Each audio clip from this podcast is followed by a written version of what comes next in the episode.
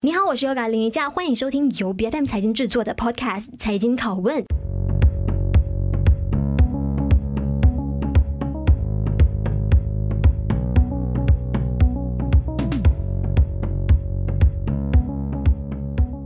美元不断高涨的这个背景之下呢，其实有好多投资者呢都不断在物色，在美股当中呢，其实有哪一些基本面是相对良好的出口商公司？其实我们国内呢有好多非常优秀、非常优质的家具出口商，但是说呃能够在近几年时间成功抓住消费形态的这个趋势风口，顺利转型，而且在市场当中占有一席之地的呢，其实算是绝少数的。那今天在我们我们的节目上的，我们就找到了这一家以商业模式制胜，并且在产品的开发上呢，不断的进行优化，无论是 B to B 还有 B to C 双管齐下的这一个发展都非常不错的这家公司啊、我们有 Synergy House 来到我们的节目上，我们马上欢迎这一位 Synergy House Berhad 的执行董事啊兼联合创办人陈友达先生，你好，好，谢谢。是，其实 Mr. Dan 的你们的公司即将在六月一号在我们马股的这个创业板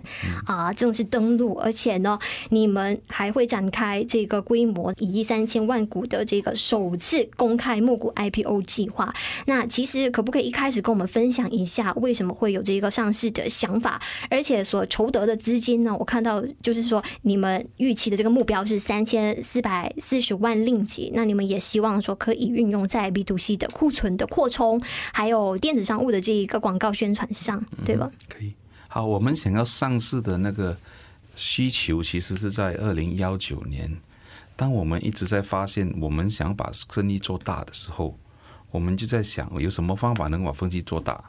所以后来就就找到一个路，就是这个我们说的 B to C，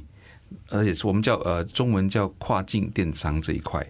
我们就看好这一块跨境电，就是跨境电商的意思，就是说，我们把我们的总部都设在马来西亚，然后我们把产品啊、呃、可以放在国外，比如中美国还是英国，然后在那边销售，就是这边在马来西亚销售那边生意。可是这种生生意模式呢，它需要的营呃营业成本太高。它需要你放很多钱去采购一些货源啊，更要把一些一些一些货款种种种种的东西，所以是那个时候使我们觉得说，我们想把生意做大，特别在 B to C 这一块的时候，我们一定要往上市这一块去做。嗯哼，这是这个一个理由咯。所以，假如你说我们上市过后，我们的资金那个那个 proceed 是会用在什么地方？是这个吗？嗯，是。我们会。会把一大部分的钱就会放在去采购啊，我们的 inventory，我们就会采购，因为你要知道哈，我们当我们在马来西亚操作这种生意的时候，从马来西亚把货运到美国，最长可能需要三个月，嗯，三个月过后到了美国，他才开始卖。假如他命运好的话，他会卖一个两个月就卖完，所以你要五到六个月的时间去给你赚。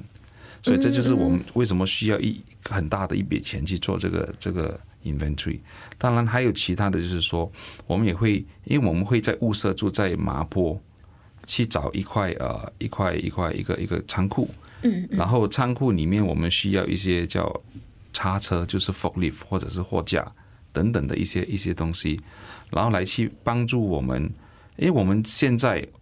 现在的时候，我们大概有九十多家。不同的仓库，海外他们叫海外仓嘛，嗯，中文那个中中国话的海外仓，我们有把就是有十多家海外仓在国外，在英国，在美国，所以我们的想法是，假如我们能够把我们的仓库设立在马来西亚，那我们给的仓库费是马马币，嗯嗯，而不用去给美金跟英币，我们就把一个月时间省了下来，放在马来西亚，这是我们为什么在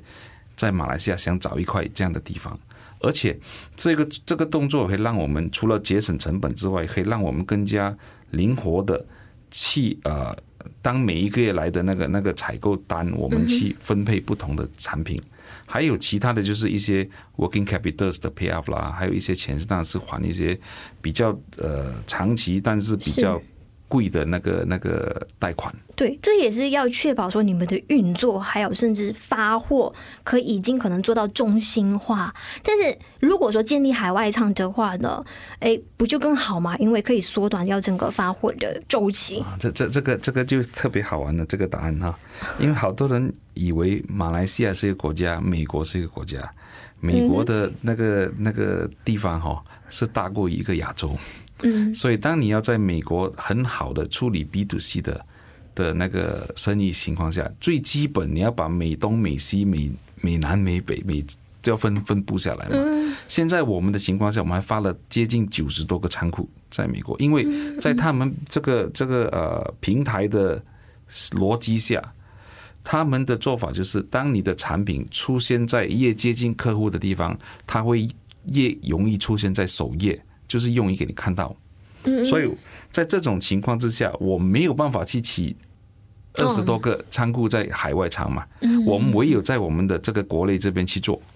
嗯嗯嗯，就是将这一些所有的呃货物成品都守在自己的这个国内的堡垒上的话，就是通通都在你的这个眼皮底子下进行。比较多了，也不也也需要有很大一部分的仓库一定要在海外仓，因为毕竟你产品不在那边。因为现在的这个这个 B to C 的模式是这样，客人一订货，他们要在一天。或者两天才收到货，对，我们不可能，现在都是那种哦，同日或者是隔天到货。对，我们不可能说从马来西亚再运到那个美国去，那那不可能的。嗯嗯，OK，好。那么其实你们早在零四年呢就已经呃彻彻底底的专注在产品的设计，还有包括这个业务发展、家具的销售上。嗯、那你们将这一个生产线完全都是外包给几十家啊、呃，在国内甚至还有包括来自中国啊、呃，来自。越南、印尼的这一些呃生产商，那么呃，我们这里也看到说，你们早在二零二零年起呢，就有非常大的一个就是业务的转型，甚至你们也开始就是立地马来西亚，正式冲出欧美的市场。看到说，哎，你们在美国、加拿大还有英国、中东市场也表现得非常非常的理想。那么特别是 B to C 的业务，刚才我们私下聊，你说到业务就是在马来西亚的话呢，其实这个销售额只占了。百分之五，那反而反观是海外欧美市场的这一个销售是来的更高的。其实，呃，可不可以说说一下你们公司在这当中呢？其实是扮演着有哪一些的优势，能够成功让你们在这个海外市场呢，可以巩固住市场地位？最简单的一个就是说，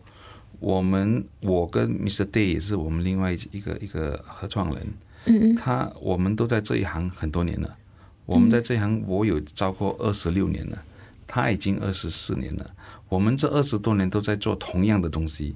都在做着同样的产品，我们都没有说去卖其卖其他的东西，都是卖家具嘛。所以这么多年的一个一个一个一个历程，我们认识的人脉，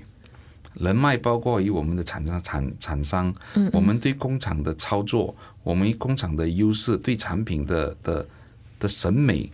跟跟对市场他们要的东西。我们都非常的熟悉，就像今天打个比方，好一个人说我在电台上上上上上班上了五年，你当然就是专家了嘛，你们在做同样的事嘛。我们二十六年做同样的东西，这是其中一个一个点。第二个是，因为我们的公司它不去搞生产，因为搞生产你知道的要需要很多很多不一样的东西，你要买设备啦，你要加深啊，你要处理人啊，所以我们就把我们的中心。就全部放在我们的开发，所以我们的开发部就要开发的比所有的工厂都来得快、来得多、来得准。嗯，而且当我们开发好了以后，我们的人里面已经有一一部分的人可以去算成本，我们已经把成本都算好了。其实这个模式不是我们发明的，嗯，这个模模式早就给那个 IKEA、Zara。Nike 他们一直在在在在不断的循环用的方法，我们一直都觉得，当我们的公司要成为不一样的公司，比比起呃，就说让像像这些海外欧美大公司去跟他们比的话，我们一定要在我们的生意的呃模式上下功夫，我们一定要超越他们的做法，要把我们的东西他们做什么，学他做什么。这也是为什么一直坚持的雇佣自家的这个设计的团队。那也很明显看到说，哎，你们旗下的产品风格的其实更多的是在走着欧美异国的那种风格的。其实，呃，可不可以谈谈一下，就是你们这一整个专业的设计师团队，占你们的这个公司营运的成本是有多高？营运成本我这边没什么资料，不过我们公司现在有一百二十多号人，超过于四十多个人都在开发部了。嗯嗯，里面好多是有些是是开发的师傅，当然有好一大部分都是设计师，这些都是我们在国内很多大学我们去招回来的。就是在国内好多好多这个学院大学，他们都有可能是是家具主修的，主修家具或者主修产品设计的，就这一块的人，我们我们带来我们公司，加给他们培训，可能一到两年之后，他们开始就对我们的了解了，然后我们就就就就就这样做了。那你们要如何确保说产品的这个设计上呢，是可以追得上市场的这个需求，甚至也可以制造出市场竞争的差异化？像是宜家、IKEA 会不会就是你们效仿的一个对象？IKEA 是非常大的一个公司，非常成功的一个公司，可是它的设计理念不是我们要要要学习的，因为宜家是走北欧风格的。嗯嗯，我们的公司的做法跟宜家最大的分别是，当然宜家也做好多海啊英国跟美国的市场，可是我们跟宜家最大的不一样是，我们去了美国，我们做的就是美国的产品，宜家只会用北欧的产品，所以我们一直是以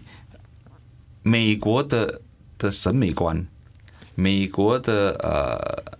对这个品质的要求，还有尺寸，就是这个这个这个，你们可能好多人不知道的。一张床，我先不说海外的，我就说马来西亚跟泰国跟印尼都是不一样尺寸的。嗯哼。所以我们要做做家具这一行，它很好玩，在有时候是在审美这一块，有时候是在工程这一块，有时还会到他的个人喜好、颜色，这个都是我们。我们很难去在在一一句话说完，我我我还还是可以倚老卖老的说，还是以经验为为为先。还有以现在我们这几年来每一年都有出国去去去看啊，还有我们的客人给我们很多很多不同的资讯啊，嗯，还有当然从网上可以看到很多不同的资料等等的。嗯，是。那尤其是好像，嗯，如果说到好像家具市场的话呢，其实有不少我们本地的消费者都会选择从淘宝特地海运进来。那你认为说这一个市场的占比，你们有希望能够在短短几年下迅速攻下吗？就是让大家选择你们，而不是马来西亚的啊。嗯，其实我们现在我们我们的这个公司，我们一直以来都是以海外市场为准的。嗯嗯。理由是什么？我们就用那个人口来说好了。嗯嗯。第一，美国是大概三个亿人口，马来西亚三千万人口。第二，美国的钱比我们大四倍，to be exact，今天是四点五倍。那在美国市场这一块，我们看到的那个海，他们采购他们的那个啊购买力，嗯，跟他们能够负担的家具，跟我们在马来西亚这一块可能差的比较多。所以，我们肯定会把暂时的会把我们的重心的开发跟发挥都会在海外，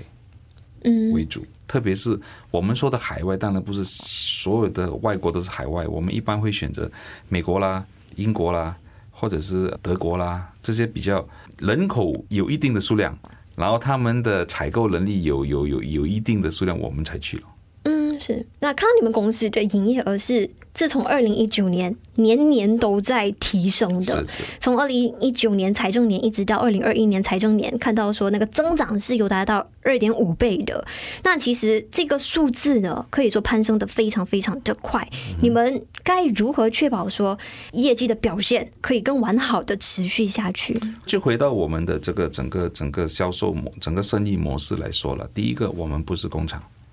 嗯，第二个，我们不是主导马来西亚市场的人，所以以市场来看，我们可以往美国、往英国、往欧洲或往全世界去看。其实我是觉得说，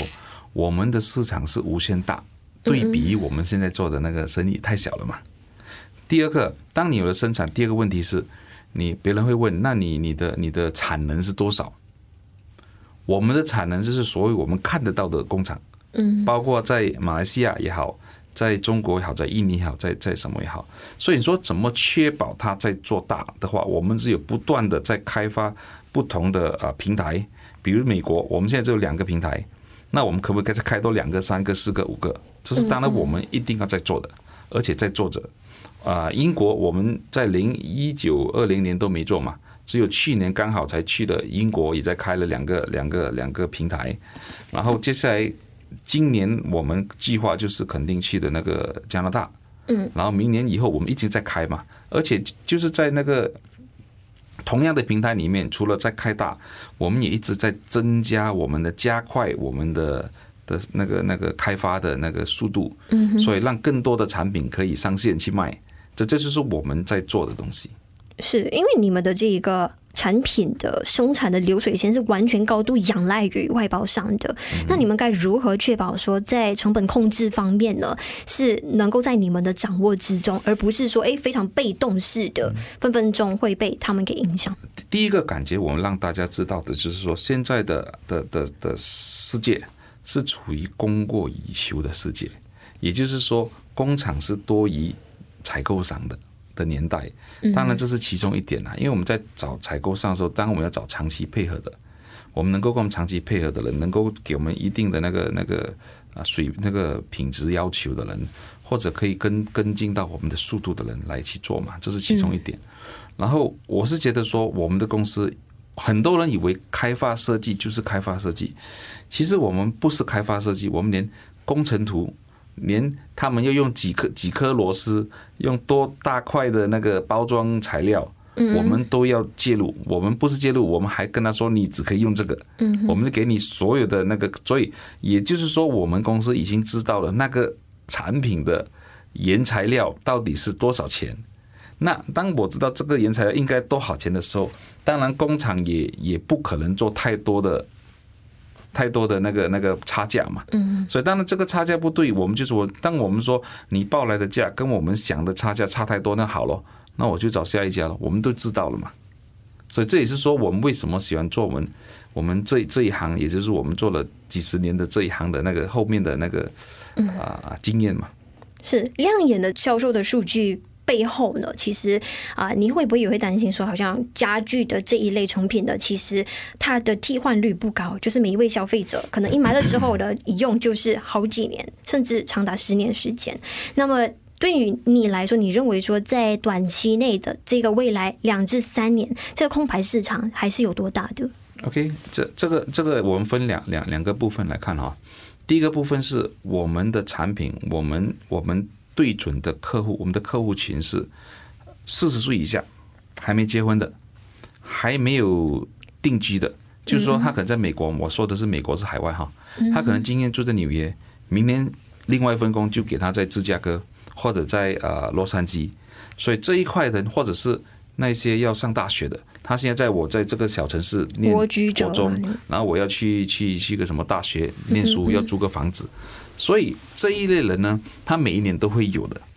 他每一年都有这些新鲜人，而且我们做的家具，我们像刚才你说的，一般上人买家具十年二十年都不换，这当然是东方人的的思路了哈。美国人会比较少，美欧方欧呃欧美的人会比较少在这一块的想法，更何况是我们今天的就是我们我们的家具不是那个高档的，不是那个贵的家，我们都是那个叫做呃呃有性价比高的家具。就是说，这些人就是就是他买了这个家具以后，他想要一副很好看的家具，可是他不想花这么多钱。他因为他在那个地方可能住了三年，他结婚了，他就会去定制家具。定制家具就是十年二十年不换的。嗯，我们不是定制家具，锁定的是流动性高的。我们是流动性高的家具。市场。嗯，那么接下来呢，我们要就是听听看我们今天这一位来宾陈友达先生对于就是接下来上市之后的一个期许。那有些有些什么样的话是你希望说可以跟潜在的投资者说的吗？我们希望的是有一些看长远的投资者，我们希望的是我们的投资者了解，很清楚的了解我们到底在做什么。我们做的东西是跟很多人不一样。嗯我们做的是跨境电商，跨境电商是一一种生意模式，在马来西亚是很新鲜的。在我所认知里面，我好像还没遇到一个。我不说家具，我还没看到。可是跨境电商这一块，其实是一个很很火、一个很很很大的一个一个一个一个啊模式在中国，特别在中国，在深圳，在在浙江是很很厉害的一一一块，所以我是希望说大家是看看好我们可以在这一块的的的不同的理念跟那个追求。是，那目前为止你们有哪一些就是固定的这一个批量？并且规模也相对大的订单吗？还是说都是来自于这一些普通消费者零散的？我们因为我们的生意，你看啊，去年嘛，我们二零二二年里面，我们还有百分之七十五还是以比较就是企业对企业的一个一个一个销售模式，所以还是以大的订单为主。嗯嗯，啊，只有百分之二十多是有走 B to C 这一块。嗯，是。那今天在我们的节目上做客的就本地跨境电商和自行组装 RTA 家具出口商 Synergy House 的执行董事兼联合创办人陈友达先生，非常感谢你今天的分享。好，谢谢。财经拷问是 BFM 财经制作的节目，你可以在财经的官网财经 .dot.my 以及 BFM 的网站及各大 Podcast 平台收听到我们的节目。这个节目财经拷问在每逢星期三更新。对我们节目有任何的意见，都可以随时 PM 到我们的脸书专业。我是恶感林瑜佳，我们下一期再见。